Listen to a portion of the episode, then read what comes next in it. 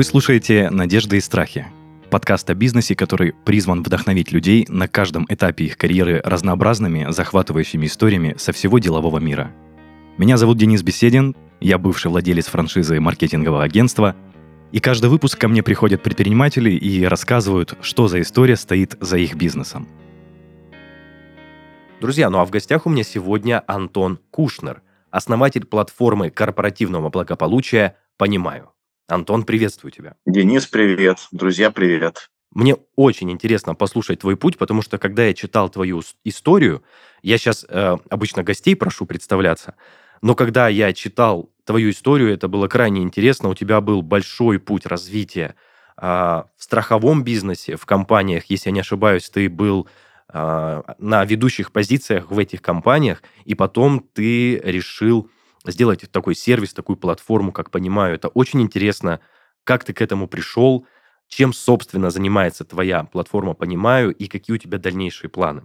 Давай начнем, наверное, с платформы «Понимаю». Расскажи, пожалуйста, вкратце, чем она помогает твоим клиентам. Мы в рамках платформы корпоративного благополучия «Понимаю» увеличиваем работоспособность коллектива, решаем кадровые проблемы, связанные, как, например, текучка, выход на больничный лист, размер индексации, через счастье сотрудников. То есть а, вовлеченный сотрудник, сотрудник, у которого решены его психологические проблемы, решены социально-бытовые проблемы, он является более качественным работником.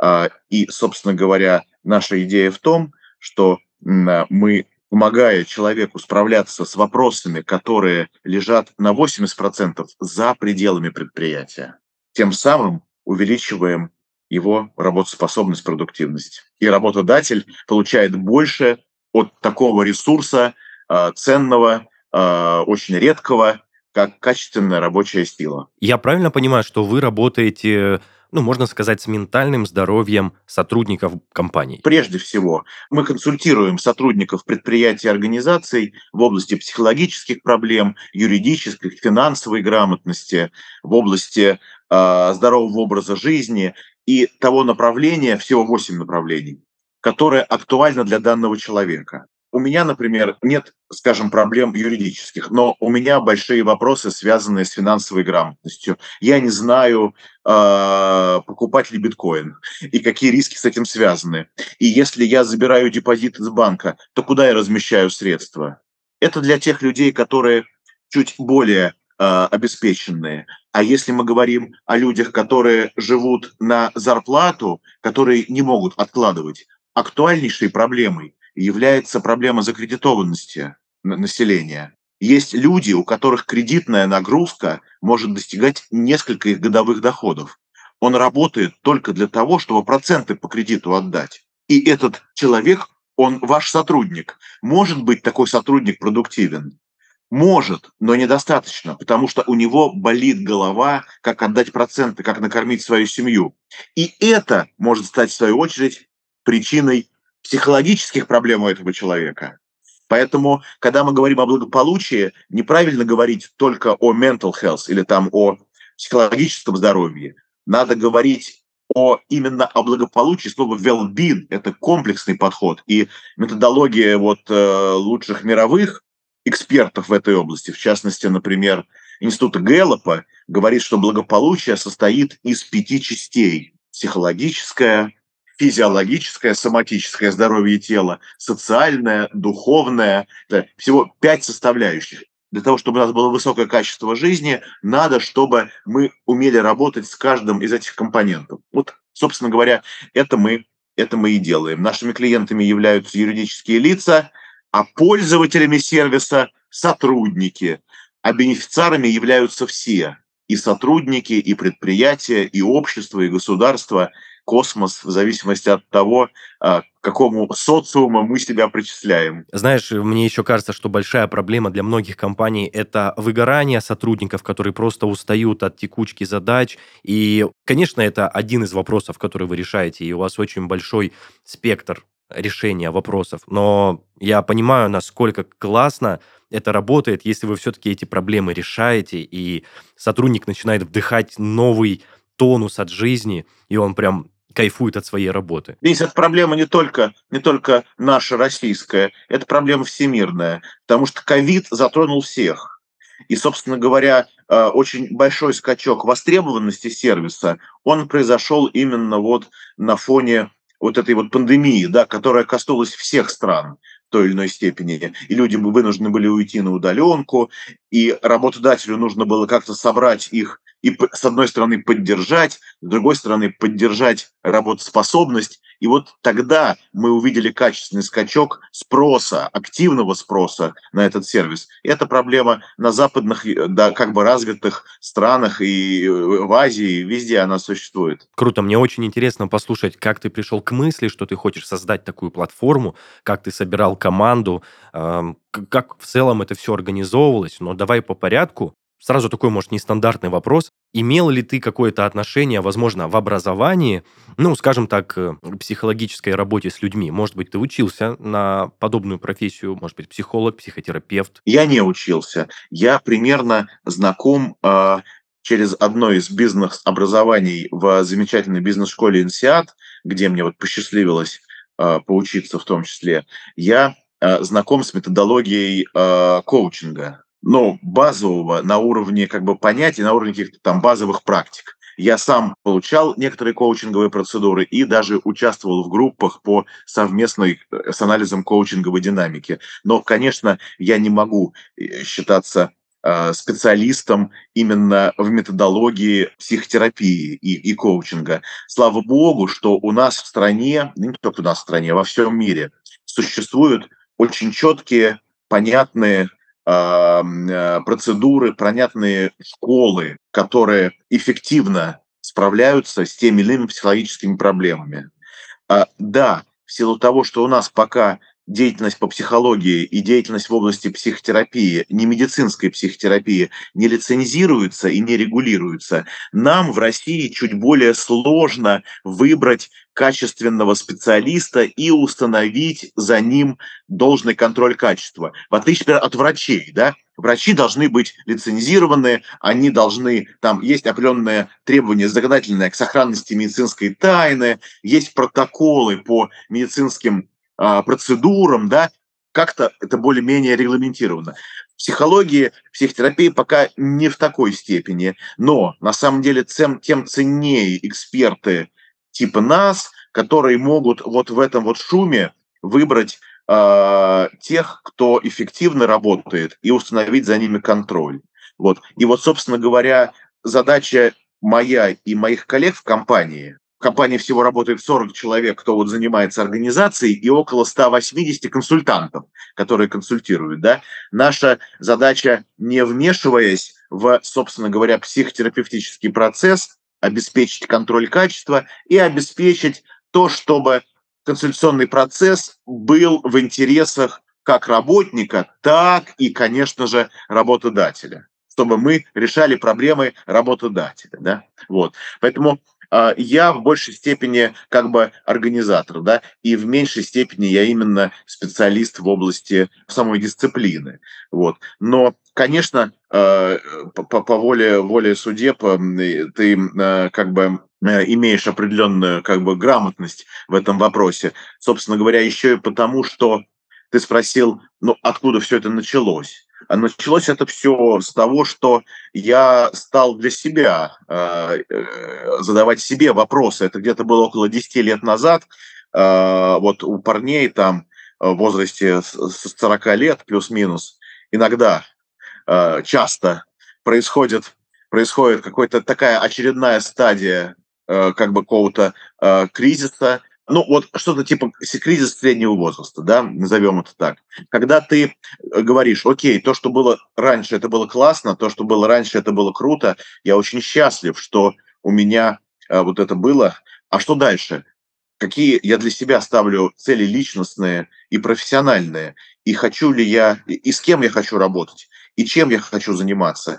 Это как примерно, когда молодой человек уходит из родительского дома. Замечательно, что он был. Замечательно, что он любил родительский дом. А родительский дом всегда его встречал гостеприимно и всегда, всегда его любил. Но в какой-то момент любому человеку нужно уйти из родительского дома. и создать что-то свое. И плох тот человек, который, может быть, на это не решился или это сделал позже. Вот так и я. Работу в, а, в корпоративном мире я воспринимаю как такой, знаешь, родительский дом. Вот. Там было хорошо, там было уютно, там не было, там было не без проблем, как с любыми родителями у нас взаимоотношения, да. Бывает э, и хорошо, бывает какие-то недопонимания. Вот. Но в какой-то момент надо было тухнуться в какое-то э, самостоятельное плавание. Вот. Еще есть такое сравнение, э, как вот это примерно, как вот между любительским боксом и профессиональным. Это как бы и там, и там бокс, те, те же движения, та же техника, да, но совсем разные виды спорта, потому что нужно учитывать не только э, победить в каждом раунде, но учитывать еще и динамику между раундами, и другие правила, и другая, другие тренировки, э, да, ну как бы тот же самый бокс. вот. То есть вот э, два, два, две такие аналогии я позволю себе привести для того, чтобы э, это все объяснить. Я начал с себя, я, я начал такие проблемы. Я вот, и, и, и я стал обращаться к помощи профессиональной. Я не могу сказать, что я э, не, не, не пользовался там психологическим дошираком, там, да, вот. Я, э, в общем-то, пытался, конечно, там и какие-то найти более э, такие шорткат, такие срезать углы, да, но это, это то же самое, что имея плюс 20 килограмм за неделю до выезда э, на, на, на юга, прийти в спортивный зал и сказать, ну вот у меня неделя, давайте уберем 20 килограмм. Вот. А ничего не будет. Если ты будешь сильно топить, только печень убьешь себе, потому что это будет вредно. Надо меньше, меньше нужно топить более планомерно, да. Также и здесь. Никакие короткие пути в области решения таких проблем не существуют, их, их не существует, да. И я стал общаться с разными людьми в этой области, с разной методологией. Я консультировался даже со священнослужителями. Вот. Но в итоге мне вот наиболее близко зашла вот тематика, связанная с э, профессиональной психологии, с психотерапией. Я общался с большим количеством специалистов именно по решению своей собственной проблемы. Вот. И в какой-то момент я увидел, как многое может сделать методология, и насколько, насколько неудовлетворительно находится клиентское предложение. Пользоваться специалистом было неудобно вот неудобно. Иногда настолько неудобно, что я даже, как потенциальный клиент, даже отказывался от встречи. Иногда это в рабочее время, иногда надо в пробке ехать, иногда это жуткий кабинет, иногда нет парковки, иногда это прием у э, специалиста дома, там, да, где там домашние ходят, там, в том числе очаровательные э, барышни, а ты вот приехал такой взрослый классный парень э, с потушим взглядом, там, да, огромное количество проблем, э, а для людей молодежи, например, огромным барьером является просто очное общение. Им тяжело сказать лицо в лицо специалисту. Незнакомому человеку. И да. незнакомому, и в лицо. Более того, у нас на платформе сейчас три вида консультации. Видео, аудио и чат со специалистом. Изначально чата не было. Потому что как-то переписываться с психологом. Мне, 50-летнему человеку, выросшему в э, культуре личного общения, это было непонятно. Но мы увидели, что огромное количество молодежи, лет 25, там, 30 лет, а, причем, ну, может быть, каких-то специальных профессий, либо там какого-то душевного склада, интроверты, они не хотят даже не то, что видеть очно, они не хотят даже голосом говорить, не видя, но при этом они совершенно спокойно пишут э, в чате, что вот мне одиноко, мне больно, мне грустно, и при определенной настойчивости, тем не менее, достигаются психотерапевтические цели. Важно не только качество продукта, за которое мы отвечаем, но важно еще удобство его использования зачастую человек не пользуется не потому, что он не верит качеству, а потому что просто ему это неудобно. У него нет это на расстоянии вытянутой руки. И вот задача наша как бизнеса не только обеспечить качественную услугу, но и еще и качественно ее подать. А, для человека, б, для работодателя.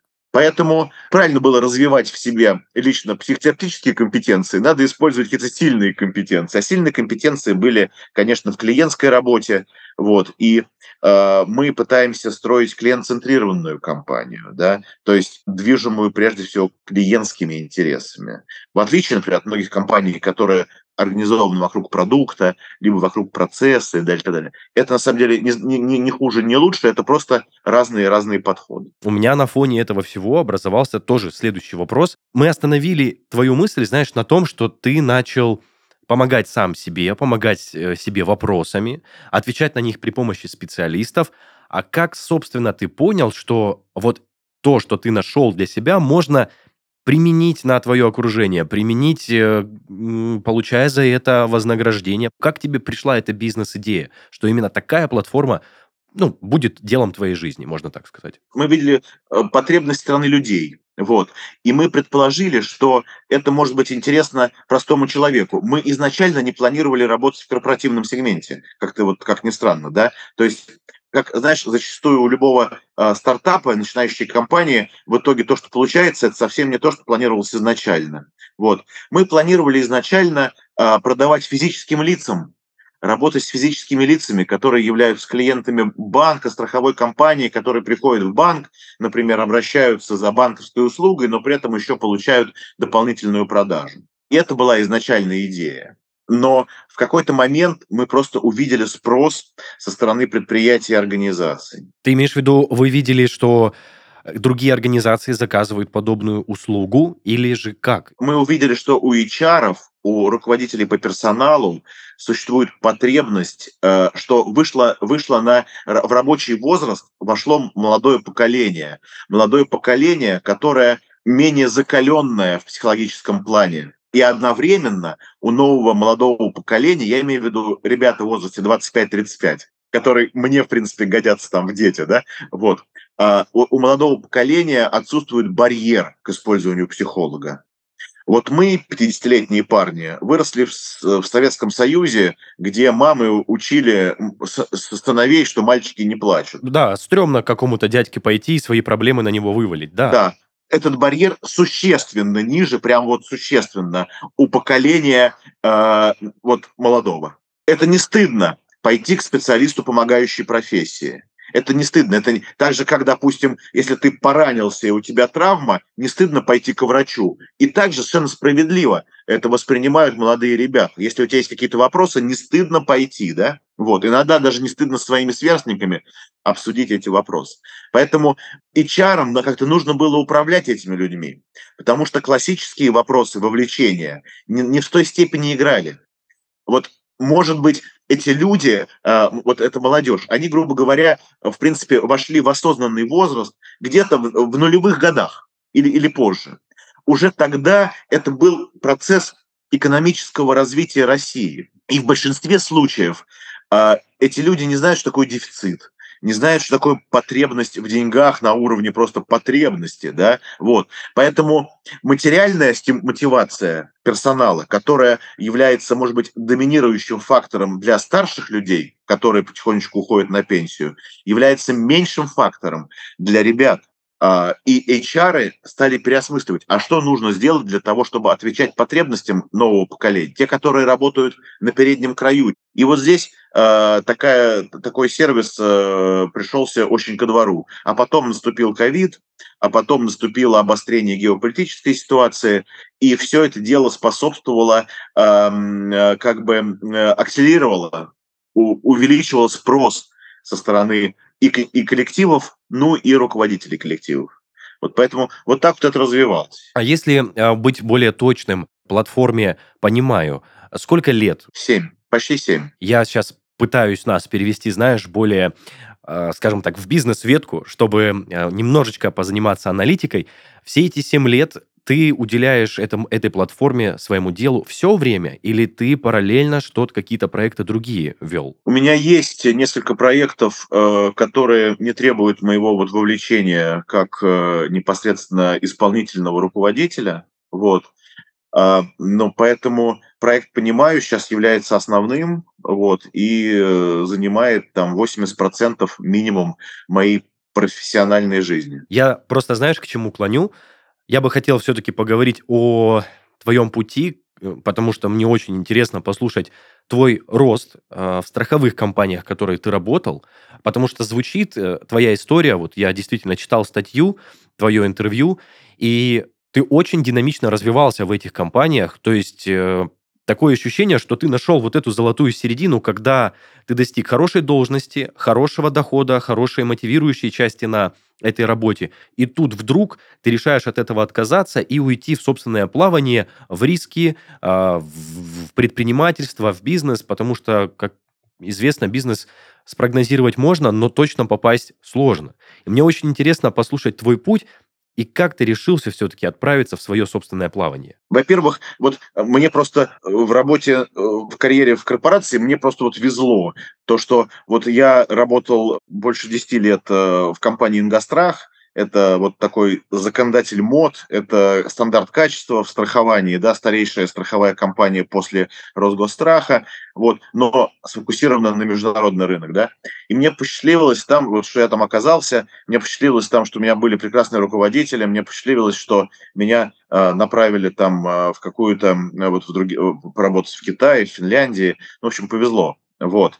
А, но я никогда особо не сопротивлялся этому. То есть я любые вот эти вот э, такие вот предложения встречал ну, там, с интересом. Было интересно, классно, да. Вот. И, э, может быть, не все получалось, но это было, это было супер. И таким образом, ты знаешь, в какой-то момент я как бы уже стал самостоятельно планировать свой рабочий день. И я каким-то образом стал таким внутренним, то есть есть такое э, entrepreneur, это предприниматель, а есть интрапренер, такой термин есть, как бы внутренний предприниматель. Когда ты фактически занимаешься в большей степени свободен э, в планировании собственной деятельности э, в рамках отведенных полномочий на каком-то конкретном участке. Поэтому, по сути, ментально я жил вот в состоянии такого вот достаточно высокой степени свободы довольно давно. И спасибо огромное моим работодателям, к этому правильно относились, и это, в общем, может быть, это поддерживали, да. Вот. Поэтому такой шаг был логичный, когда я задал себе вопрос, а что дальше, да. А, важно же, вот и даже а, психотерапевтические а, какие-то вот коучинговые школы говорят, что в рамках развития личности важна не столько динамика, текущее положение, сколько важен процесс, важно движение, степень изменения твоей личности. И вот а, процесс движения, достижения новых результатов, вот именно это является в большой степени фактором, влияющим на качество твоей жизни, а не просто там, безусловно, надо достигать, надо фиксировать прибыль, надо получать от этого удовольствие и радоваться тому, чего есть. Но и стремиться к чему-то большему. Вот поэтому, да, а, многие крутили пальцем у виска. Мама моя, мама моя в частности, вот, а, многие друзья говорили, ну, вообще, некоторые друзья, наоборот, говорили, что правильно, что это, ну, как бы такое более профессиональный такой фитнес, такой, э, ты такой будешь более профессионально fit, такой как бы. Вот ты говорил о мнении со стороны, тоже немалый важный фактор для предпринимателя, что его могут отговаривать, как-то ставить под сомнение его желание стать предпринимателем. Влияло ли это на тебя? Вот в особенности ты сказал, мама твоя отговаривала тебя и была против, кто-то из твоих друзей был, кто-то за, кто-то против. Влияло ли это на твое эмоциональное состояние и на твою решительность стать предпринимателем? Я не могу сказать, что это было э, мне безразлично, э, но я не могу сказать, что это э, чьи-то советы стали решать, решающими в принятии того или иного решения. Не нужно прислушиваться к советам, а нужно жить своей жизнью. Вот именно в каких-то решениях ты знаешь, как тебе будет лучше, и вот именно так нужно поступать. Или все-таки прислушиваться ко мнению? Я думаю, я думаю, Денис, что любой эксперт, он имеет право, и, наверное, его мнение правильное. Но эксперт говорит с точки зрения своего жизненного опыта, свои, своего воспитания и конкретной ситуации, в которой он оказывается. А жизненного опыта ситуации полностью идентичной не бывает между двумя людьми. Поэтому а, ты можешь, должен понимать тот контекст, почему этот человек так говорит. Потому что он, может быть, не знает, он боится, или просто, может быть, он даже согласен, но он э, любит тебя, или, допустим, он просто менее восприимчив к риску. Это черта. Кто-то кто покупает облигации федерального займа и получает 10% годовых в рублях, а кто-то говорит, а, возьму-ка я какие-то супер рискованные инструменты, и, может быть, он, есть риск заработать много, а есть риск все потерять. Это такая риск, склонность человека к риску, да, и, может быть, человек, который тебя отговаривает, он просто другой, у него другого цвета глаза, там, да, вот, и поэтому он так, поэтому Безусловно, я, конечно же, э, прислушивался к мнению важных для меня людей, вот, но не могу сказать, что э, это, кстати говоря, в какую-то одну сторону склонялось, вот, ни, ни в какую, там примерно разделилось поровну, вот. Ты просто наматывал на ус, наверное, ну, как бы, мысли, мнения. Да, да, но потом мне еще посчастливилось вот как бы, да, а, съездить вот, эм, вот в бизнес-школу, где вот примерно с такими же проблемами приехали 80 ярких индивидуальностей со всего мира, парни, которые, девчонки, которые отработали существенную часть своей э, профессиональной жизни в работе на корпорации и э, в каком-то вот э, таком среднем возрасте задали себе вопросы, что дальше. Вот. И очень было полезно. Вот здесь как раз опыт был более, пох, более похожим. И вот как раз э, было очень интересно обстучать это от тех, кто такой же. Да? Вот. Поэтому мнение, э, мнение внешних э, родных и близких э, было услышано, но не принималось сильно к сведению, вот, а мнение людей, которые примерно того же самого поля ягоды, так сказать, они в общем, совпадали. Слушай, Антон, а все-таки я хочу услышать от тебя тот самый момент, как эта компания, как платформа, понимаю, начинала образовываться. То есть вот тот самый момент, когда ты выбрал, вот, вот это то самое, когда ты придумал название, когда ты понял, что оно именно так будет работать. Кто был рядом с тобой в этот момент? Что происходило? Был ли какой-то план бизнеса? Были ли какие-то накопления? И нужны ли они были для открытия этой фирмы, этой платформы? Компания сначала называлась по-другому. Вот. Если не секрет. Как? Международный психологический центр. Это и было название такое. Такое было название, да. Но и, в общем, потом люди, которые, э, в принципе, чуть больше понимают э, в маркетинге чуть больше понимают в клиентском восприятии, раскритиковали подобное значит, название. И э, в то время, вот примерно же в это время э, компании присоединилась в качестве исполнительного директора Дарья Федорова, которая является, в частности, вот с учредителем компании, моим партнером.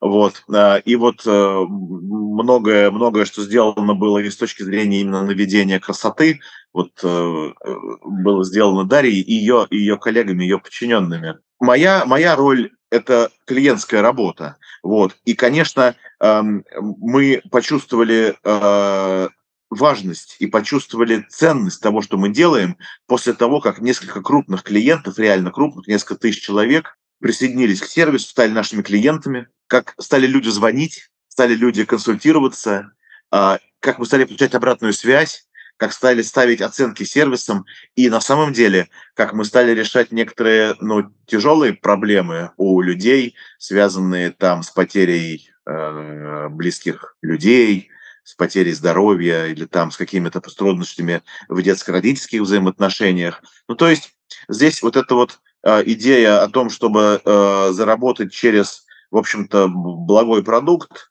она вот лейтмотивом проходит через нашу внутреннюю корпоративную культуру. Вот. И это на самом деле, э, я считаю, очень положительно влияет на э, то, что коллектив сплоченный, и, в общем-то, мы э, достигаем каких-то целей. Мы, мы занимаемся не ерундой. Вот. вот это вот внутреннее осознание есть у всех. Может быть, только у меня, я вот спрошу, оцените степень э, того, что мы не занимаемся, занимаемся не ерундой, сотрудниками очень интересно будет спросить в ближайшее время. Вот, поэтому э, все это развивалось достаточно эволюционно. Не было такого, что гениальный Кушнер, значит, собрался с каким-то там советом э, мудрецов, там других, они поработали над концепцией, над системой, и вот они такой построили космолет, они туда закачали там какой-то межпланетный двигатель, там бензином и полетели. Денис, нет, нет. И, наверное, я думаю, что в нынешних условиях, когда очень высокая неопределенность, строить какие-то планы и какие-то вот экспертные мнения людей, как бы, да, вот каких-то руководителей, неправильно. Нужно идти от клиента, нужно выходить из укрытия, нужно выходить из офиса, идти к клиенту, где бы он ни находился. Нашими клиентами это были вот руководители по персоналу, первые лица, это были предприятия, да, и сделать предложение, дать попробовать. Может быть, даже бесплатно, может быть, даже не задорого. Получить обратную связь, получить опыт использования, смотреть, кто какими оп- вопросами возвращается, да, и на, на базе этого изменить свое предложение, свое ценностное предложение, изменить предложение для клиента, изменить цену. Да-да-да. И вот это примерно так и развивалось, от малого к большому. Не было никаких концепций, стратегий. Поэтому как-то вот так. Финансировалось это за счет э, семейных накоплений, то, что в английском языке называется bootstrapping.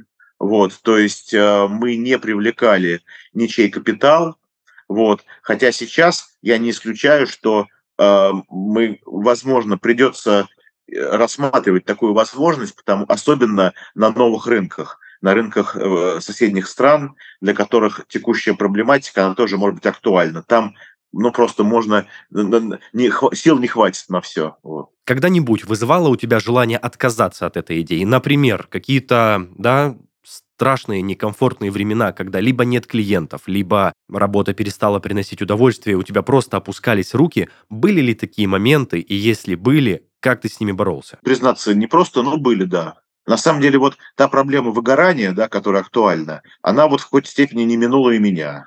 Кстати говоря, вероятность выгореть, выгореть на любимой работе, она едва ли не выше, чем на нелюбимой. Ну, то есть ты, когда нелюбимая, ты особо и не вкладываешься. Вот. А когда любимая, то упираешься и э, не соблюдаешь там work-life balance и, и как бы, да, и не отдыхаешь, может быть, иногда, потому что тебе надо что-то сделать. Поэтому вероятность выгореть на, на любимой работе больше. И в какой-то степени меня такая вещь постигла, вот, э, где-то какое-то время, там, ну, может быть, около года назад, когда еще наложились там определенные изменения в социально-экономической ситуации и так далее, получилось с этим справиться. Вот. А как? Да, а как? А что делать? Ну вот э, э здоровый образ жизни, насколько это возможно. Но есть какие-то есть какие-то составляющие, которые для кого-то более важны, вот, а для кого-то менее важны. Для кого-то э, важно, например, там э, достаточное количество там сна, либо отдыха, либо что-то.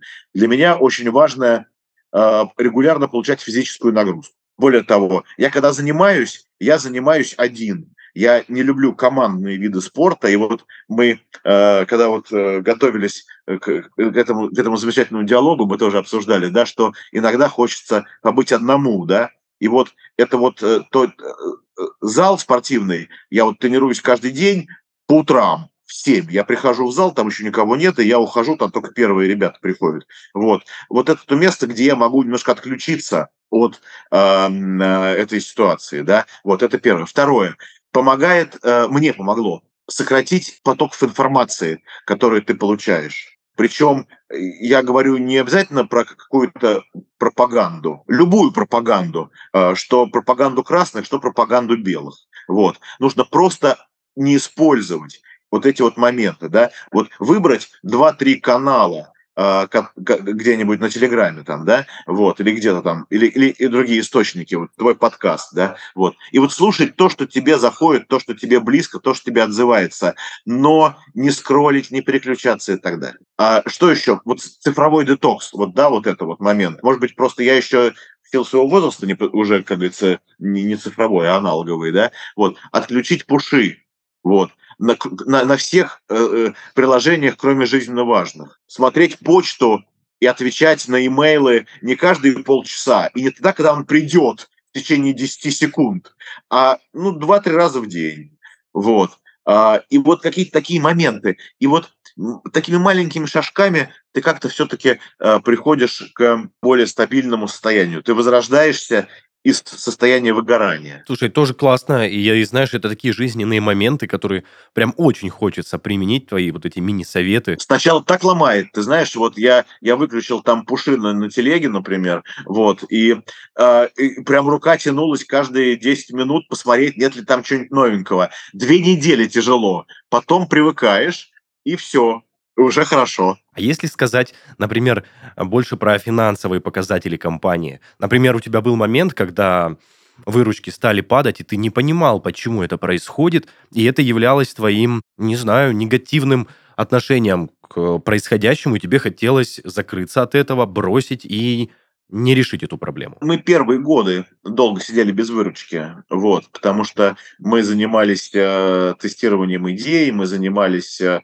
собственно говоря, тогда этот продукт был для большинства клиентов чем-то новым. Люди не понимали, зачем это вообще психологическая поддержка персоналу. Я им зарплату плачу, что еще надо? Нам нет. Как раз, может быть, даже не так-то важно э, размер заработной платы, сколько важна поддержка в этом плане. Но за последние 2-3 года мы растем э, достаточно стабильно вот, из года в год. Задачей является только то, что э, компания должна переходить из состояния как бы ручных продаж какие-то более системные моменты, да, мы должны перейти из состояния такого, что ли, э, бутика, вот, к более массовому а, обслуживанию. То есть особенно следуя нашей внутренней бизнес-миссии, что мы хотим, чтобы качественная психо- психология, психотерапия и качественное решение в области well были доступны простому человеку, в том числе э, в регионах Российской Федерации. Именно там, где качественная помощь психолога либо другого специалиста, помогающей профессии, либо недоступна физически, но нет в этом городе специалиста данной квалификации, либо недоступна материально. Вот индивидуальная консультация психотерапевта сейчас хорошая, стоит от 3000 выше рублей за один час. Не каждый может себе позволить. Для сотрудников наших корпоративных клиентов это бесплатно. Да?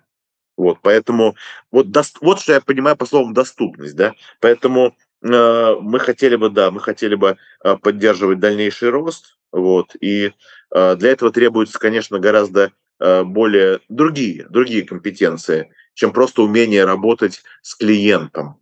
Вот, это еще требуется работать с э, потоком клиентов, работать с специалистами, которые занимаются обслуживанием. Это вот наш сейчас такой вот личный профессиональный челлендж вот, в компании. Вернусь немного назад. Ты сказал, что в начале образования платформы вы сидели немного без выручки, когда тестировали гипотезы, настраивали всю стратегию. Тогда не было желания развернуться и вернуться обратно в наемную работу, где все понятно, где есть стабильный доход, не было такого желания? У меня не было. Очень коротко и ясно. Хорошо.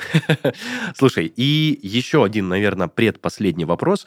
Когда ты только стоял на э, пути, когда ты вот-вот сделаешь шаг в предпринимательство, были ли у тебя какие-то ожидания и надежды на то, что ты сейчас откроешь? Ну, например, да, Золотые горы, условно. И получил ли ты реальностью подчечину, скажем так? Получил ли ты какое-то разочарование или наоборот, подтвердились твои ожидания какие-то? Вот это вот ожидание-реальность, э, как, какое оно было? Ожидание было приносить пользу людям, с теми людьми, с кем тебе комфортно, и на этом зарабатывать денег. И в этом случае ожидания совпали с реальностью. К сожалению, пока еще они не совпали с точки зрения дохода, который э, мы получаем. Вот, э, то есть э, я получаю меньше, чем я получал ну, в моменте, будучи наемным работником. Да? И то же самое можно сказать про многих членов коллектива. Вот.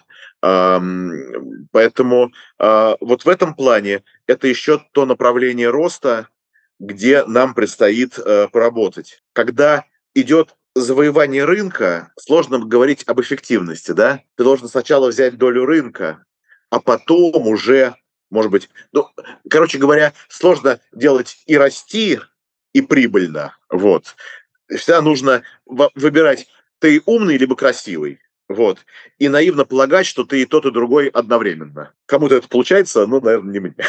вот. Поэтому э, что-то совпало, а что-то еще совпадет.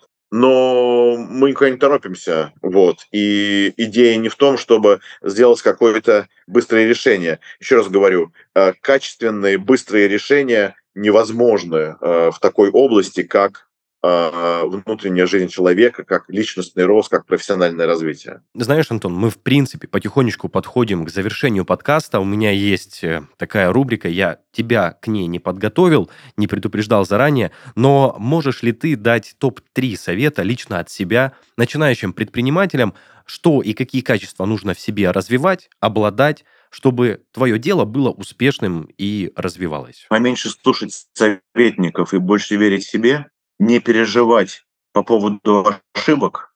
Во-первых, они э, неизбежны, а во-вторых, они ценнейший источник знания о том, что делать и как. И третий, делать то, что тебе нравится, то, от чего ты получаешь удовольствие. И если нет удовольствия, то, наверное, это не то. И, и бросать нафиг.